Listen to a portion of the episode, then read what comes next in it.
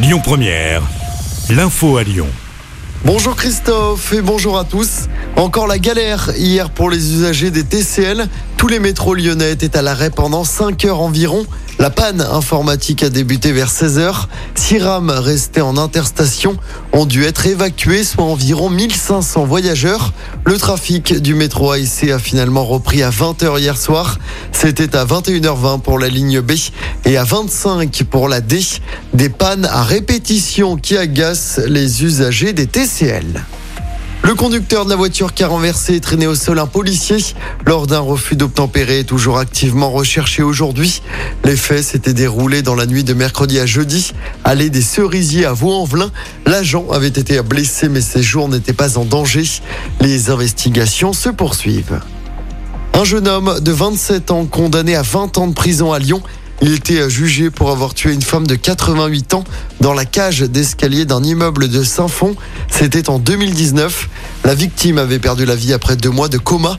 C'est un voisin qui l'avait retrouvée agonisante au sol en partie dévêtue. Le verdict est tombé hier soir aux assises du Rhône. Après des années de combat, c'est un nouvel espoir qui s'ouvre pour la famille de Mohamed Abdelhadi, plus de 20 ans après sa disparition à Villefranche.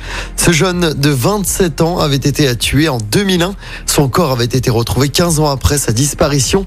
Un suspect avait avoué son meurtre, mais la police avait perdu son dossier, donc il n'a jamais été jugé. La Cour européenne des droits de l'homme a validé une faute de l'État français. La famille de la victime retrouve donc l'espoir de voir un jour le meurtrier de Mohamed se faire juger. On passe au sport en football en pleine crise après quatre défaites d'affilée.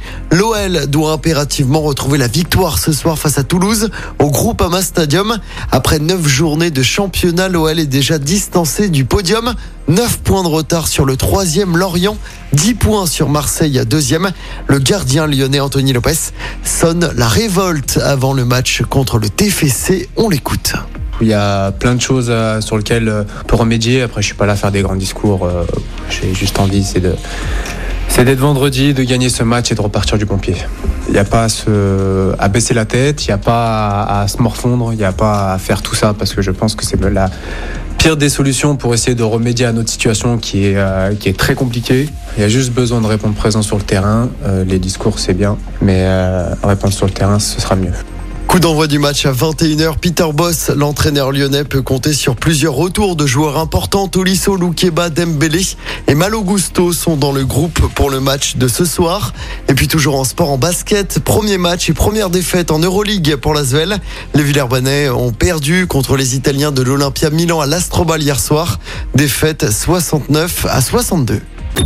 Écoutez votre radio Lyon Première en direct sur l'application Lyon Première, lyonpremière.fr et bien sûr à Lyon sur 90.2 FM et en DAB+. Lyon